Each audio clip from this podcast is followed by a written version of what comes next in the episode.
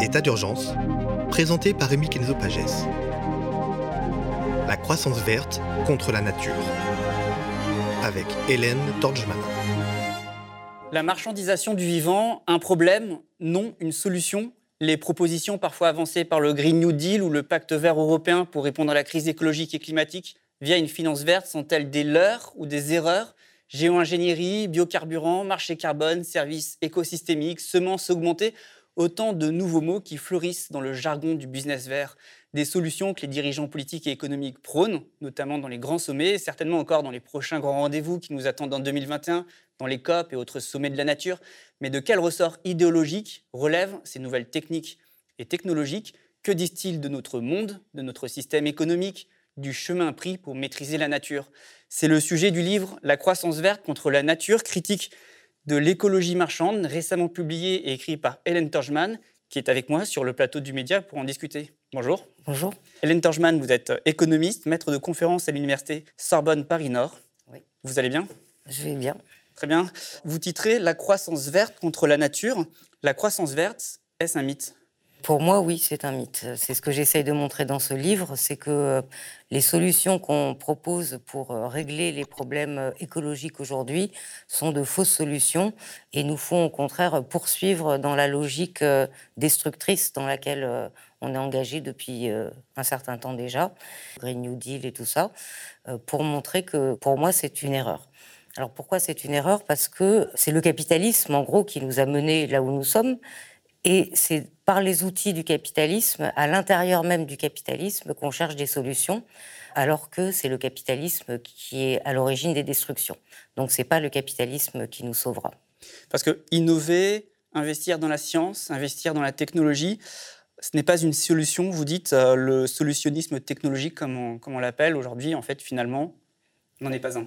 Aujourd'hui, il faut prendre conscience que ce modèle de croissance verte qui est proposé euh, par le pacte vert européen, par exemple, repose sur euh, toute une série de nouvelles technologies qui sont issues de ce qu'on appelle la convergence NBIC, euh, N pour nanotechnologie, B pour biotechnologie, I pour sciences de l'information et C pour sciences de la cognition, qui sont en fait euh, des disciplines qui ont convergé et qui ont donné naissance à toute une série de nouvelles techniques hyper puissantes, hyper intrusives, euh, mais qui, pour les dirigeants aujourd'hui, euh, recèlent les solutions.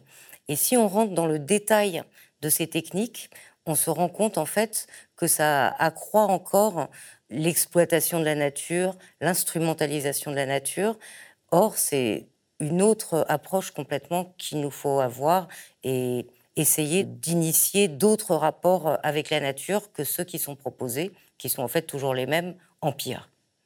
Parce que finalement, si vous, vous dites que vous ne croyez pas au progrès euh, technologique sur ces questions, euh, je parle vraiment euh, climatique et écologique, la géo-ingénierie, toutes ces propositions nouvelles depuis quelques décennies qui sont élaborées dans des laboratoires, vous dites c'est aussi quand les multinationales nous font ces propositions-là, c'est pour eux également le meilleur moyen finalement de ne pas changer Absolument. Pour eux, ce sont juste euh, des nouvelles sources de profit. C'est vraiment la compétition internationale aujourd'hui entre les États-Unis, l'Europe et la Chine se joue sur ces nouvelles techniques issues de la convergence NBIC. Donc en fait, euh, les multinationales continuent à se tirer la bourre, excusez du terme, pour euh, aller de plus en plus loin dans ces techniques. Donc je vous donne des exemples de techniques pour peut-être que vous sentiez un peu mieux pourquoi ça ne peut pas être une solution Vous avez mentionné la géo-ingénierie. Euh, géo, c'est la Terre, c'est-à-dire qu'on va euh, réingénierer la Terre, ce qui est quand même énorme. Le climat. Euh, on va par exemple intervenir sur le cycle du carbone. Il y a plusieurs solutions pour faire ça. Euh, première solution, fertiliser, je montre guillemets, fertiliser les océans avec du fer ou de l'urée, parce que ça fait croître euh, des mini-algues du phytoplancton qui a une très grosse capacité d'absorption de CO2. Et donc, on pense que si les algues, si les micro-algues prolifèrent dans l'océan, euh, les océans vont absorber plus de CO2 et du coup, il y en aura moins dans l'atmosphère. Qu'est-ce qui va se passer au niveau des océans? Euh, Ils vont étouffer sous le CO2 parce qu'ils vont absorber de plus en plus. Et puis les algues vont proliférer. Qu'est-ce que ça va donner au niveau des équilibres des écosystèmes marins? On n'en sait absolument rien. Donc ce sont vraiment des techniques euh, d'apprentis sorciers. Autre exemple, toujours dans la tentative de maîtrise du cycle de carbone, ce qu'on appelle la capture et le stockage du carbone. On est en train de mettre, euh, de trouver des technologies euh, qui permettent de capter le carbone euh, émis par des grosses industries polluantes, des centrales électriques, etc.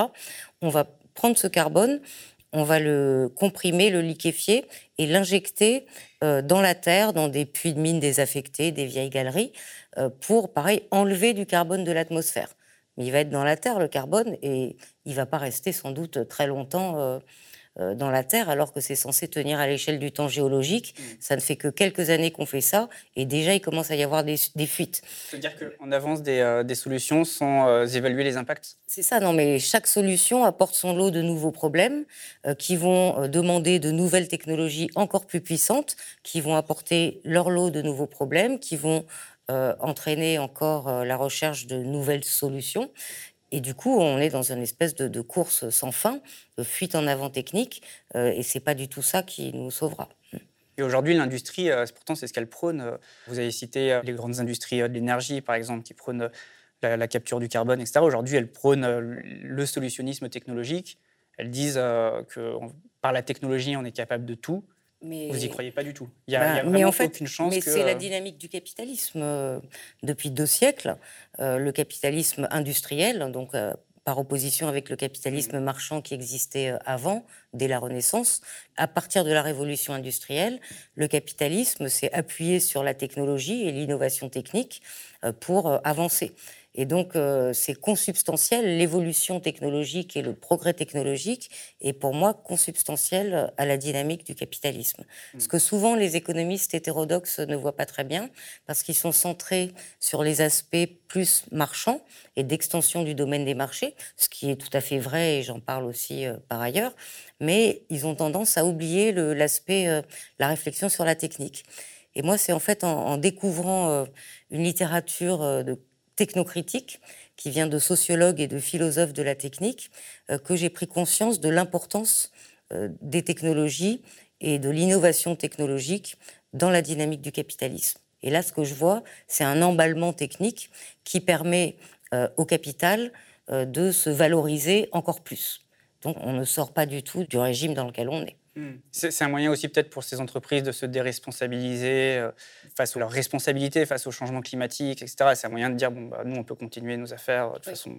Oui. Et elles, présentent ça comme des solutions. Alors, même j'ai un problème avec le, terme de solution hmm. et de problème, parce que euh, déjà là, problème-solution, c'est une vision un peu d'ingénieur. J'ai rien contre les ingénieurs, mais on analyse tout en termes de problème-solution.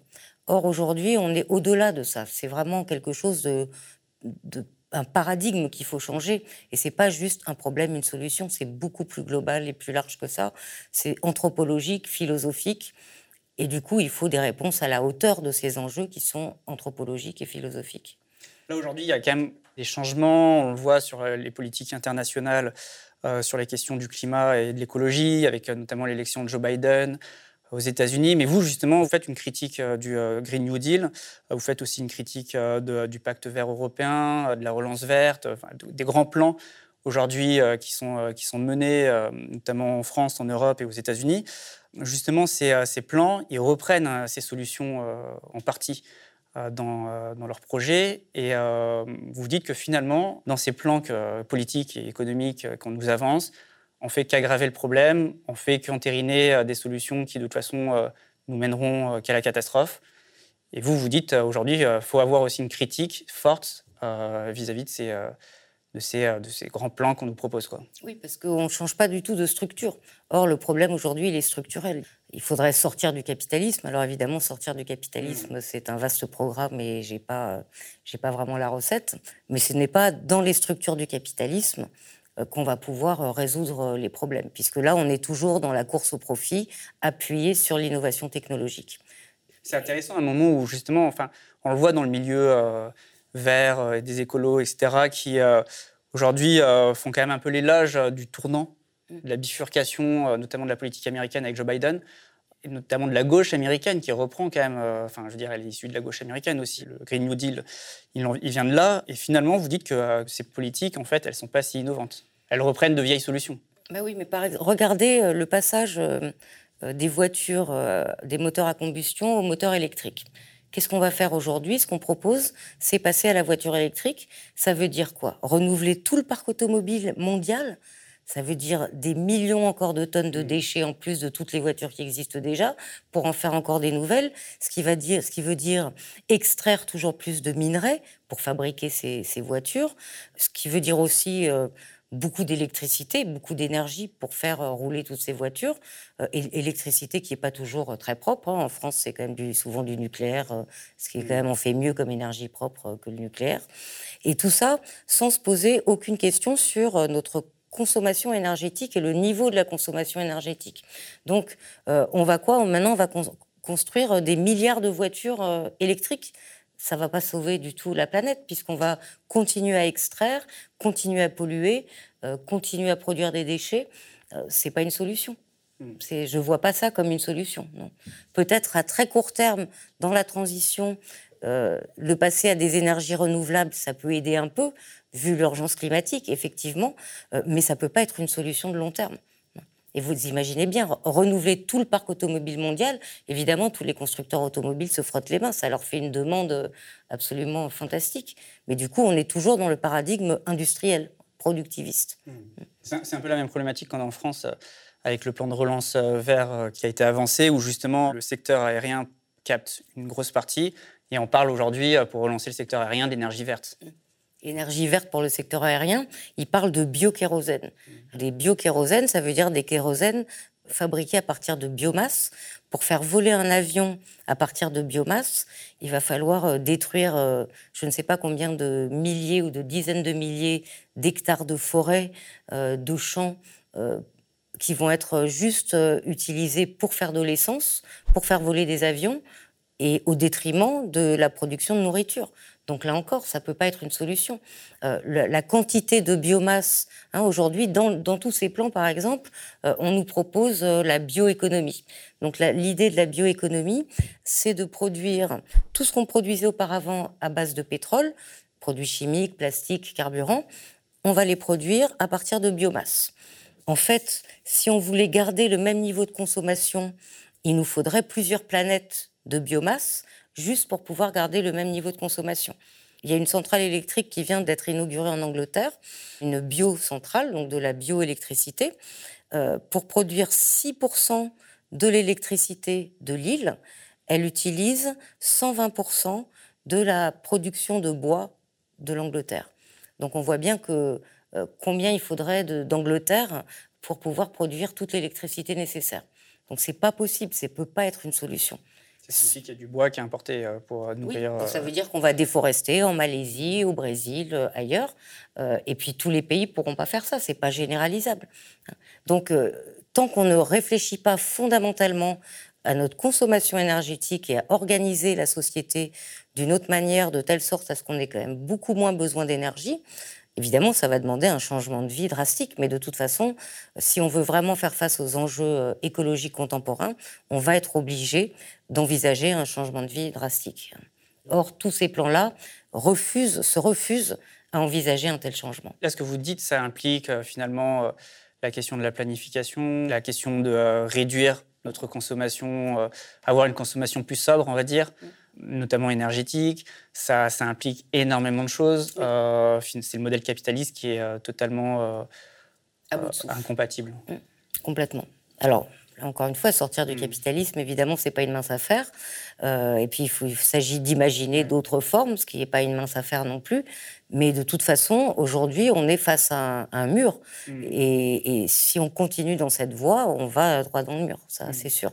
C'est ce que j'ai essayé de montrer dans le livre en, en détaillant justement plein d'exemples pour montrer à, quel point euh, c'était une logique perverse. On aura beau mettre bio devant ou euh, vert derrière, euh, ce sera, voilà, ce sera, toujours, sera toujours brun. Parce qu'on ne va pas au fond du problème.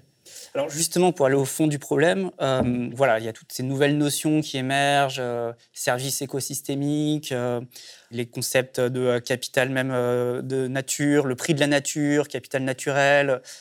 Tout ça, en fait, euh, qu'est-ce que ça raconte euh, aujourd'hui de notre économie? Qu'est-ce que ça raconte euh, de notre monde, de notre politique? Parce que vous, vous critiquez, par exemple, ce, concept de service écosystémique. Vous dites, finalement, aujourd'hui, on arrive même à faire du profit sur le concept de nature. Le capitalisme, en fait, il s'est renforcé, il s'est réapproprié avec, euh, avec tous, ces, tous ces nouveaux éléments euh, de l'écologie. Euh.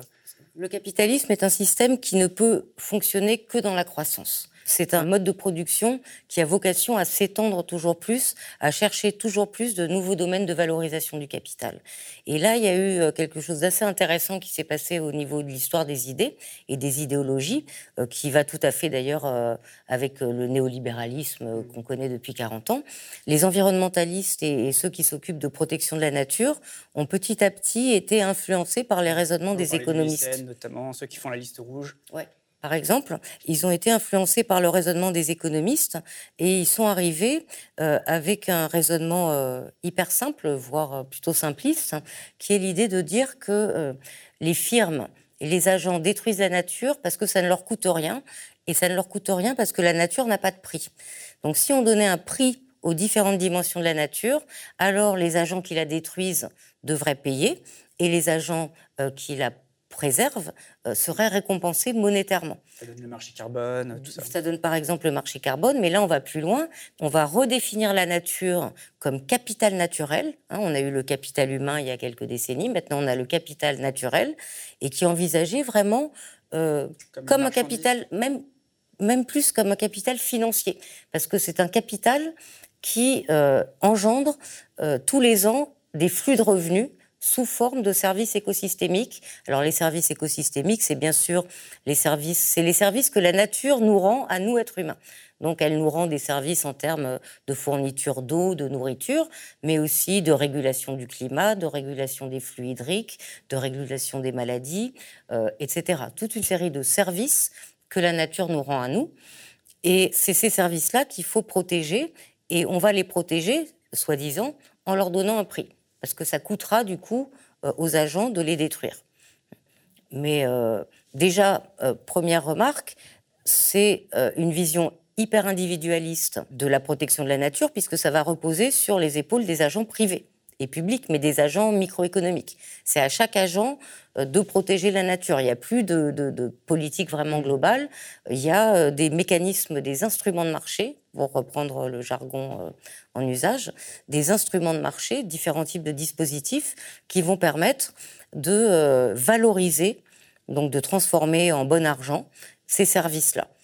si c'est un prix, euh, ça signifie que si, euh, si on s'en empare, si on le détruit, il faut payer. Oui. Donc ça les protège d'une certaine manière quand même. Parce que c'est pas. c'est des droits à détruire. Comme sur les marchés du carbone, on a des droits à polluer. Ben non, regardez, le marché du carbone, ça n'a absolument pas empêché, euh, ça absolument pas empêché les, les, émissions de gaz à effet de serre d'augmenter. Des dispositifs de ce genre existent depuis plus de dix ans pour protéger les forêts, par exemple. La déforestation continue de plus belle. Donc pour l'instant, on voit vraiment euh, aucun effet concret sur la protection de la nature. Il se passe rien. Ça, ça n'a rien arrêté.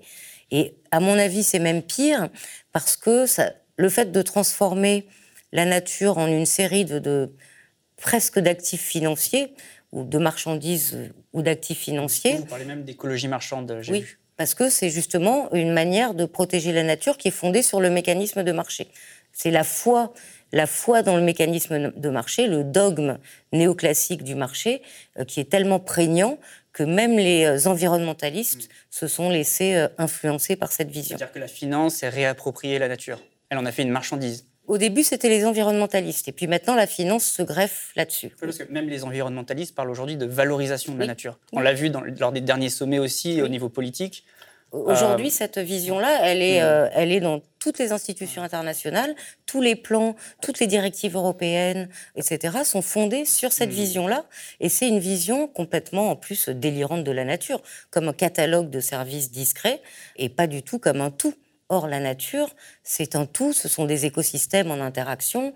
À l'intérieur des écosystèmes, on a une infinité d'espèces en interaction. On ne peut pas avoir une vision petit bout par petit bout, ça n'a pas de sens. C'est-à-dire qu'en fait, finalement, cette vision euh, marchande, économique euh, de la nature, elle fait fi euh, de la science de l'écologie. Oui. C'est ça. Complètement. Parce qu'elle n'a pas de vision holiste, elle a une vision discrète, elle discrétise la nature en tout mm. petits morceaux, indépendants les uns les autres. C'est un peu ce que vous me disiez tout à l'heure quand vous me dites, euh, avec la géo-ingénierie, euh, mm. on n'est pas capable d'évaluer l'impact mm. d'un phénomène lié à une technologie.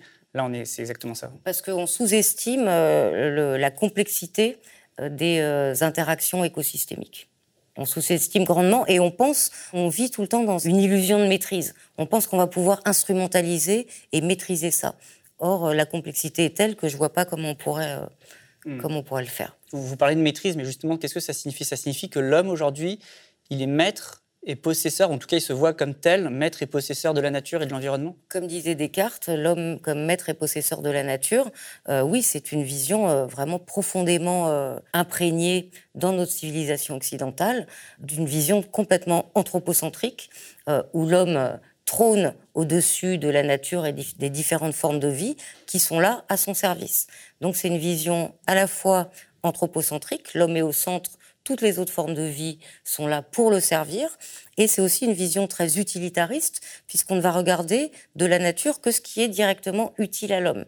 Donc, par exemple, dans les tentatives de valorisation des écosystèmes, euh, les écosystèmes coralliens vont être valorisés très très cher parce qu'on sait les valoriser facilement, on sait compter facilement la valeur. Euh, c'est un impact sur le tourisme, la plongée, les activités euh, sportives. la, protection des côtes contre l'érosion. Voilà. Donc ça, ça va être valorisé très cher.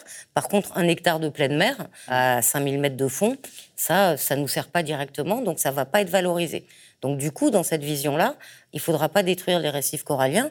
Par contre, on peut continuer à détruire les océans, ça pas de problème. Mais, si ça nous permet quand même de protéger certains, euh, certains aspects de la nature, est-ce que cette notion d'utilitarisme, elle est tant problématique? C'est notre rapport à l'agriculture, on tire de la nourriture de l'environnement, etc. Enfin, je veux dire, même on parle du, corail, ça nous permet de faire, euh, de faire venir des touristes, etc.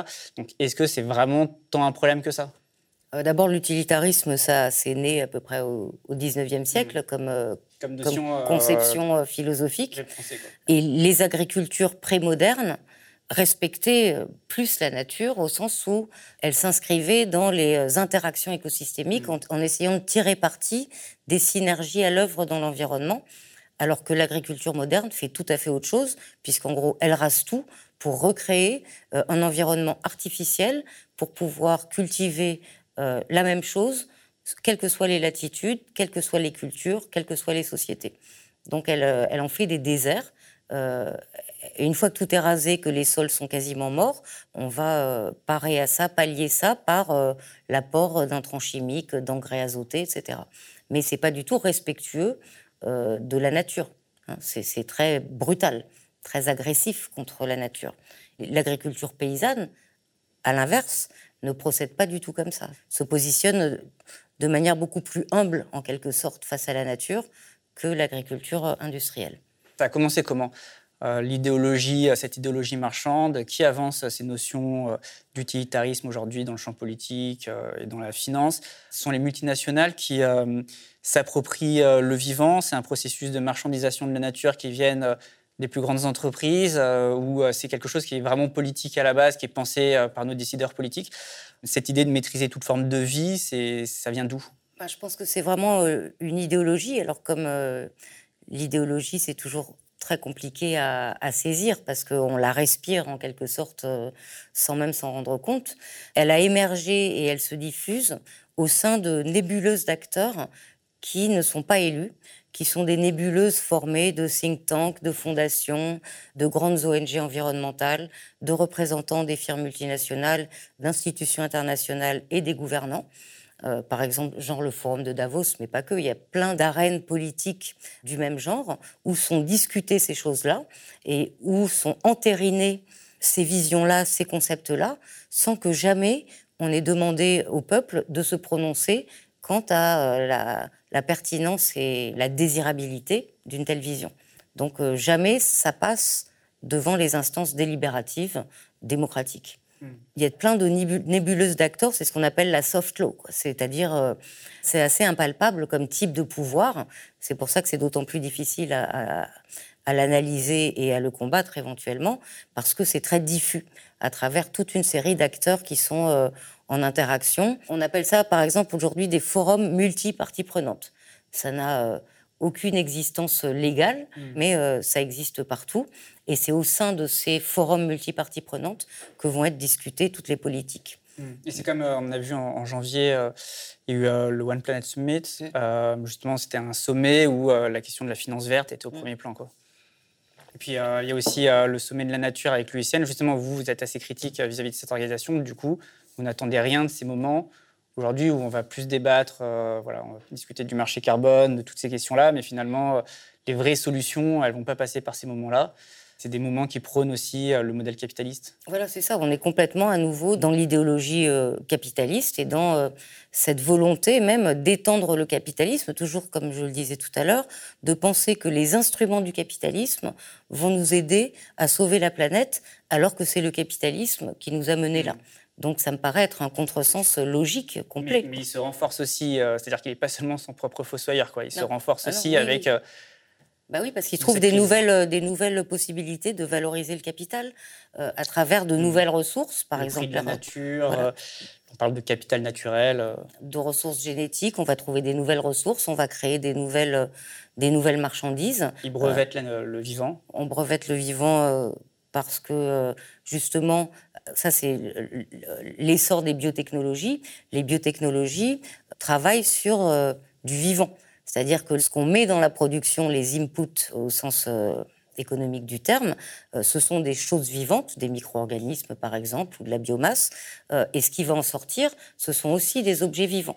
Et pour s'approprier ces objets, pour qu'une industrie émerge, il faut que ces objets soient appropriables. Et pour qu'ils soient appropriables, il faut qu'ils soient brevetables.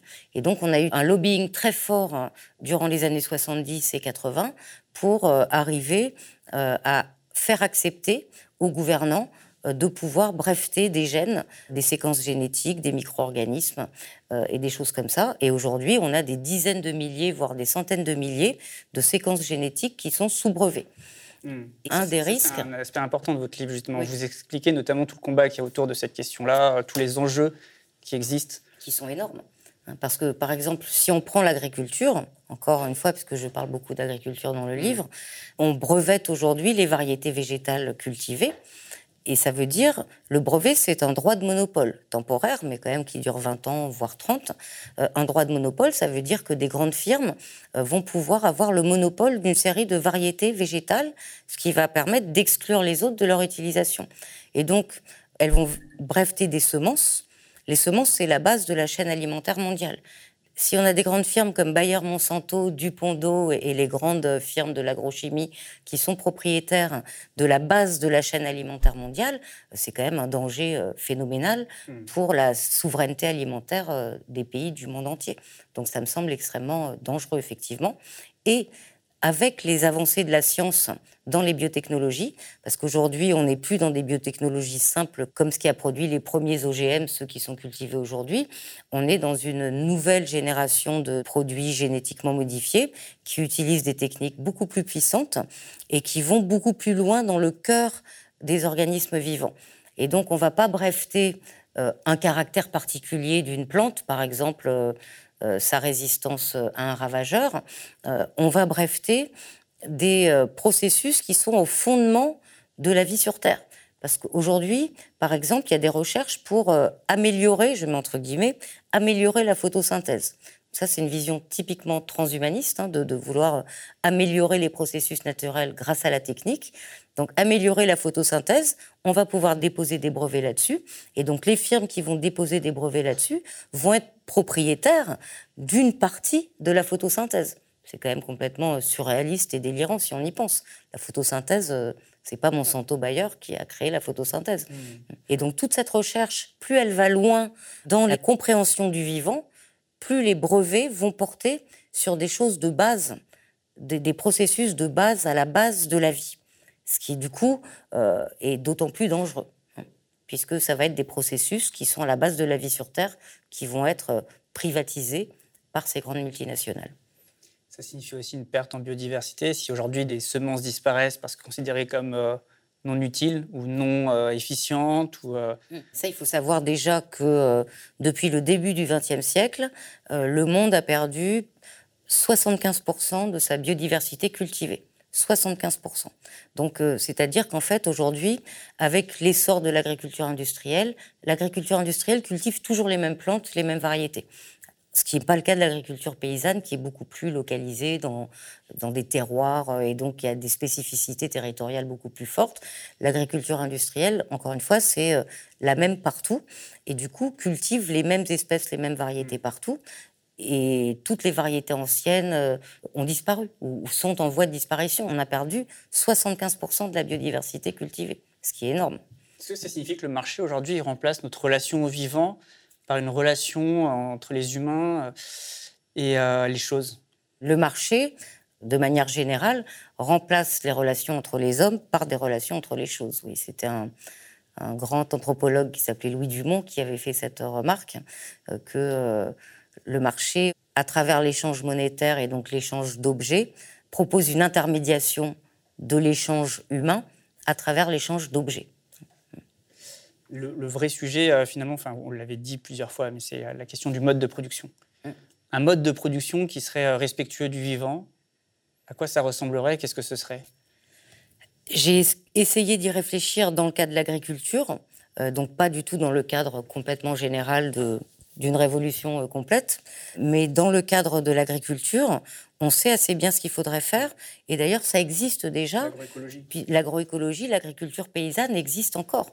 Dans des tas d'endroits où la modernité agricole n'est pas encore arrivée, on a des agricultures traditionnelles. Et il faut savoir que cette agriculture traditionnelle permet même de nourrir le monde.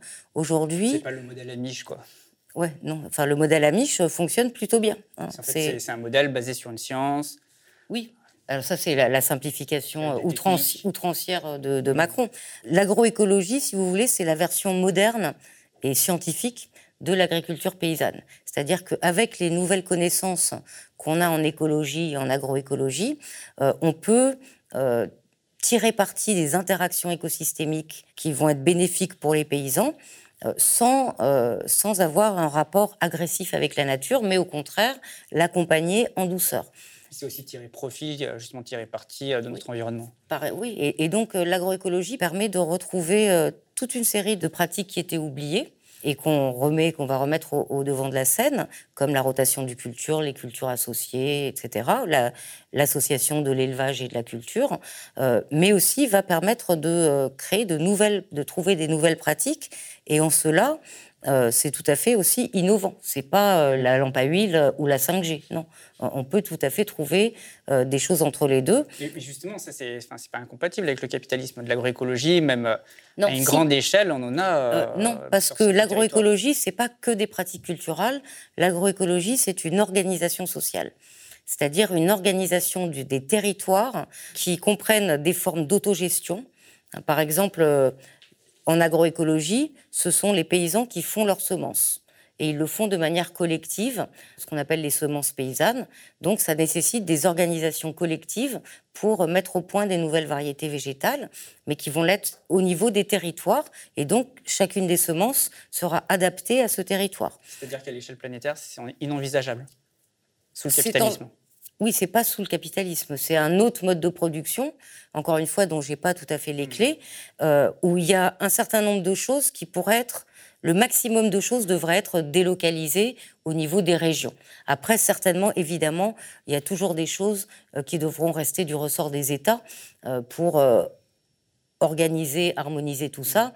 on ne peut pas imaginer juste que des petites communautés euh, indépendantes, autonomes, les unes à côté des autres. Non, euh, ça ne marchera pas. Et, là, effectivement, toute, euh, je pense qu'une des grandes questions aujourd'hui sur laquelle il faudrait que beaucoup plus de gens se mettent à travailler, c'est de réfléchir à ces articulations entre les différentes échelles, entre l'échelle locale ou régionale, où on pourrait par exemple organiser une agriculture collective communautaire, je préfère le terme de communauté d'ailleurs, avec des circuits courts, avec un système comme euh, j'en parle dans mon livre, il y a des propositions de sécurité sociale de l'alimentation qui seraient construites sur le, même euh, fonctionnement que la sécurité sociale de ses débuts dans les années 46-47, c'est-à-dire euh, gérée par des caisses locales de, paysans. On a toute une série d'outils qui pourraient permettre d'organiser les territoires euh, de manière à ce qu'ils soient, ils seront jamais complètement autonomes. Donc il y aura toujours de, un peu de spécialisation. Mais l'idée, c'est quand même d'aller vers moins de spécialisation que celle qu'on. l'économie, en la relocalisant. Relocalisant l'économie et le politique, les deux. Hmm. Ça va ensemble. D'ailleurs, à la fin de votre livre, vous dites, je vous cite, qu'il faut gérer l'économie entre le micro et le macro à l'échelle des anciens pays, c'est-à-dire de territoires présentant une unité géographique et socioculturelle. Vous parlez même de biorégion. De quoi il s'agit? Bah, Justement, d'un territoire qui a une certaine euh, unité géographique et socioculturelle.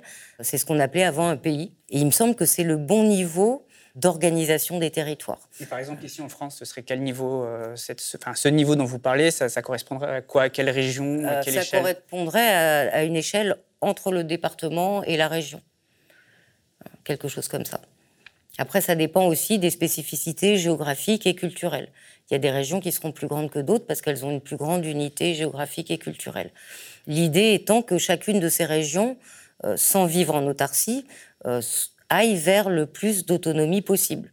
Bien sûr, chaque région ne pourra pas produire de tout, donc on aura toujours une certaine division du travail et du coup une nécessité euh, d'une instance à un niveau plus élevé pour gérer cette division du travail. Mais plus on arrive à délocaliser et décentraliser, à mon sens, mieux c'est, parce que ça redonne du pouvoir aux citoyens.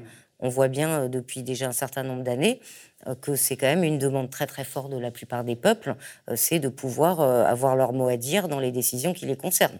Or aujourd'hui, l'état démocratique ou pseudo-démocratique de nos sociétés ne permet pas cette expression-là, d'avoir des assemblées régionales, communales. C'est-à-dire que ça passe par une mobilisation des acteurs, des usagers Oui, tout à fait qui s'impliquent. Donc effectivement, ça demande de l'implication des gens, de faire des communes, hein. mmh. des communes euh, un peu plus grandes que les communes euh, administratives qui existent aujourd'hui. Mais l'idée, c'est quand même bien. Euh, il y a quand même une vieille tradition historique en France de la commune. Donc ça signifie aussi quand même simplifier oui, notre organisation, complètement, et, notre production, notamment, ouais, le, moins, moins d'intermédiaires.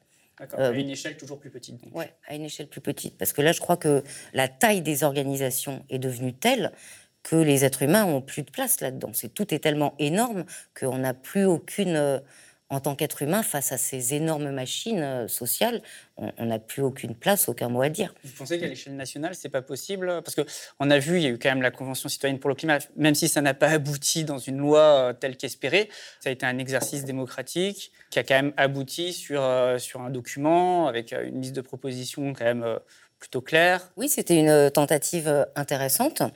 Bon, après, il faut voir qu'évidemment, ils ne pouvaient pas aller très très loin dans leur réflexion, parce que quand on regarde les experts qui ont été euh, interrogés par euh, la Convention, donc qui ont été proposés, sont plus ou moins que des experts qui vont tous dans le même sens, plus ou moins.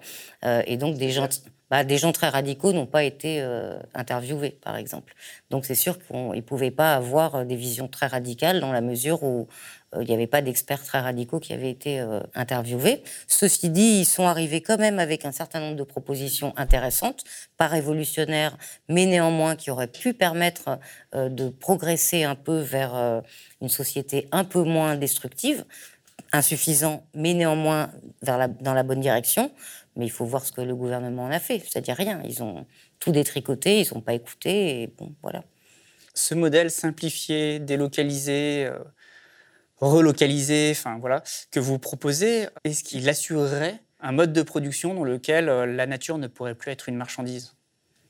Est-ce que euh, c'est une garantie finalement euh, de revenir à des échelles plus petites? Ça en fait partie, c'est pas la seule chose. Ça veut dire aussi qu'il faut sortir du marché pour un certain mmh. nombre de, de, choses, autant que possible, socialiser la production en partie, avoir par exemple, euh, bon, moi j'ai réfléchi qu'au niveau agricole, hein, donc euh, au niveau agricole, ça veut dire on peut avoir une des réforme agraire. bon, une réforme agraire euh, évidemment pour redistribuer les terres en petites parcelles parce que des champs de 500 mmh. hectares, 1000 hectares, 2000 hectares, ça veut rien dire. Et puis donc pour avoir des, parcelles à taille, humaine qui permettent d'utiliser des techniques qui sont propres écologique, et avec des assemblées de producteurs et des assemblées de consommateurs euh, qui pourraient se rencontrer en tant que collectif, avec, euh, je sais pas, on peut imaginer des épiceries sociales et solidaires, on peut imaginer, euh, il y a toute une série de, coopératives, euh, étendre beaucoup, à mon sens, la forme coopérative ou associative, euh, qui justement est, démocratique, celle-là, puisque les participants à la coopérative ont leur mot à dire et possèdent une partie du capital, qui est donc socialisé entre tous les participants. Donc là, on sort du marché, puisqu'on n'est plus obligé obligatoirement d'avoir un prix. la nature n'a plus de valeur marchande. Non finalement, enfin, pour euh, revenir un petit peu euh, au tableau que vous avez dressé dans ce livre, quand on fait la somme de toutes les euh, solutions techniques, technologiques, tout ce qui est prôné aujourd'hui par le capitalisme, pour reprendre le terme d'écologie marchande, etc., finalement, on a un peu l'impression d'être dans une dystopie. Mmh. Sauf que finalement, ce n'est pas une dystopie, c'est la réalité, c'est déjà le cas aujourd'hui. On s'en rend même pas compte, quoi. Que tout ça, c'est déjà partout, c'est diffus dans notre société, mais c'est la réalité. Bah oui, c'est pour ça que je voulais écrire euh, ce livre. C'était parce que je me suis rendu compte que la plupart des gens ne savaient pas jusqu'où ça allait, euh, cette euh, prise de pouvoir et cette instrumentalisation de la nature. Et je voulais essayer de, de la décrire pour que les gens puissent prendre conscience de ça, parce qu'on ne se rend pas compte qu'il y a des milliers d'experts qui travaillent à donner un prix au récif corallien, par exemple, ça paraît complètement délirant. Et, tout ça, ce sont des choses qui ne sont pas connues.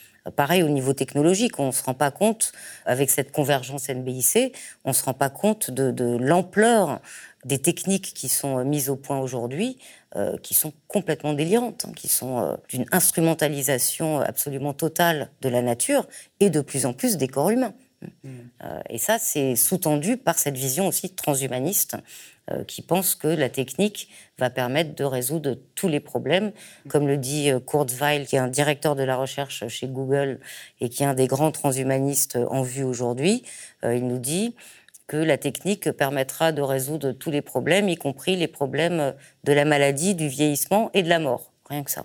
Donc, vous voyez dans quel genre de délire de toute puissance ils sont, en fait. Voilà. Hmm. Et c'est ça aussi que je voulais essayer de mettre en lumière, c'est ce délire de toute puissance euh, d'ubris, comme diraient les Grecs, euh, qui, qui, nous mène à la catastrophe. Et toutes les stratégies que le capitalisme est capable de déployer ah pour euh, sauvegarder son modèle de production, sauvegarder ses industries, mm. son modèle industriel. C'est un système très résilient, pour employer un mot à la mode, au sens où effectivement c'est un système qui trouve toujours des solutions pour, jusqu'à présent en tout cas, dépasser les obstacles qu'il rencontre.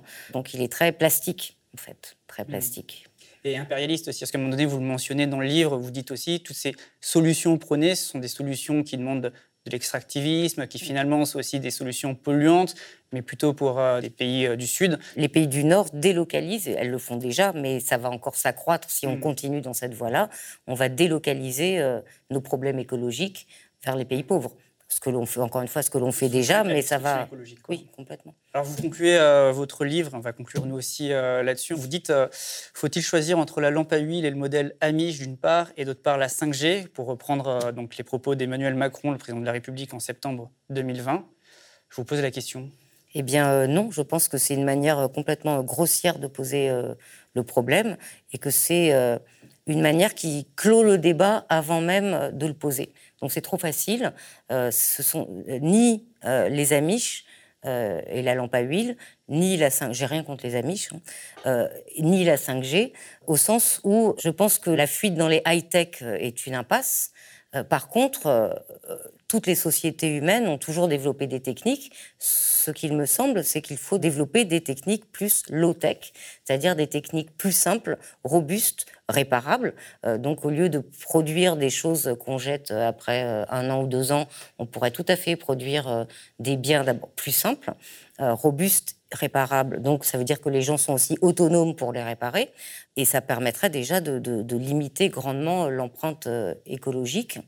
Et pour créer ces euh, low-tech, ça demande beaucoup d'ingéniosité aussi. Ça veut dire que l'esprit créatif, scientifique et de technique, donc c'est pas anti-technique, c'est des techniques que euh, Ivan Illich appellerait conviviales. C'est-à-dire que la technique, la technologie et la technique, c'est pas quelque chose de neutre finalement. Non, non. Regardez, l'arrivée de l'informatique dans nos vies a bouleversé toute la société. Ça ne dépend pas de l'usage qu'on en fait. Elles sont là et ça a bouleversé nos vies. La voiture, c'est pareil. Le jour où la voiture est arrivée, ça a bouleversé nos vies et ça ne dépend pas, parce que c'est le lieu commun habituel. Euh, toutes les techniques sont neutres tout dépend de l'usage que l'on en fait. Non, les techniques portent en elles-mêmes certains types euh, de rapports au monde et de rapports entre les gens et de rapports sociaux. Et donc, il nous faut réfléchir à ce que Illich, encore une fois, appelait des sociétés conviviales. Et il disait, convivial est la société où l'homme contrôle l'outil. Donc, où l'homme et l'outil est à la main de l'homme et l'homme n'est pas là pour s'adapter à l'outil, mais l'outil pour s'adapter à l'homme. Et c'est tout un, renversement de perspective qu'il nous faut euh, opérer. Merci Hélène Tojman. Merci beaucoup. Je vous rappelle, pour ceux qui euh, préfèrent nous écouter euh, plutôt que nous regarder, vous pouvez également retrouver ces entretiens sous forme de podcast, donc sur toutes les plateformes d'écoute. Merci encore d'avoir accepté l'invitation du média. Merci de votre invitation. Trop nombreuses et trop nombreux sont celles et ceux à manquer d'informations sur la catastrophe écologique, à ne pas avoir les éléments qui permettent le déclic, la prise de conscience qu'aujourd'hui ça a commencé. Ce n'est pas du catastrophisme que de le raconter, que de décrire cette réalité. Nous vivons une ère d'effondrement écologique et de réchauffement climatique. Aux médias, nous mettons l'accent sur ce sujet, nous sommes plongés dans les données, les faits qui détaillent l'ampleur du problème. Nous essayons de vous en rendre compte parce qu'il est crucial de parler d'écologie. Plus que jamais, alors que nous vivons une époque de pandémie, peut-être de confinement chronique, conséquence directe de cet effondrement écologique. Pour qu'on puisse continuer à en parler, aidez-nous, soutenez-nous. Le média se transforme, devient une SIC, une société coopérative, pour qu'ensemble nous soyons plus forts, que nous puissions raconter l'histoire de celles et ceux qui subissent ces phénomènes, ces catastrophes, de celles et ceux qui luttent, de celles et ceux qui cherchent des solutions. Je vous invite à nous rejoindre, à rejoindre la communauté des sociaux du média, à prendre des parts dans la coopérative. Vous aussi, devenez sociétaire, rejoignez-nous sur lemediatv.fr. Le média devient une coopérative, alors pour garantir son indépendance, n'hésitez pas à devenir sociaux et à nous soutenir sur le Et pour ne rien rater de nos contenus, abonnez-vous au podcast.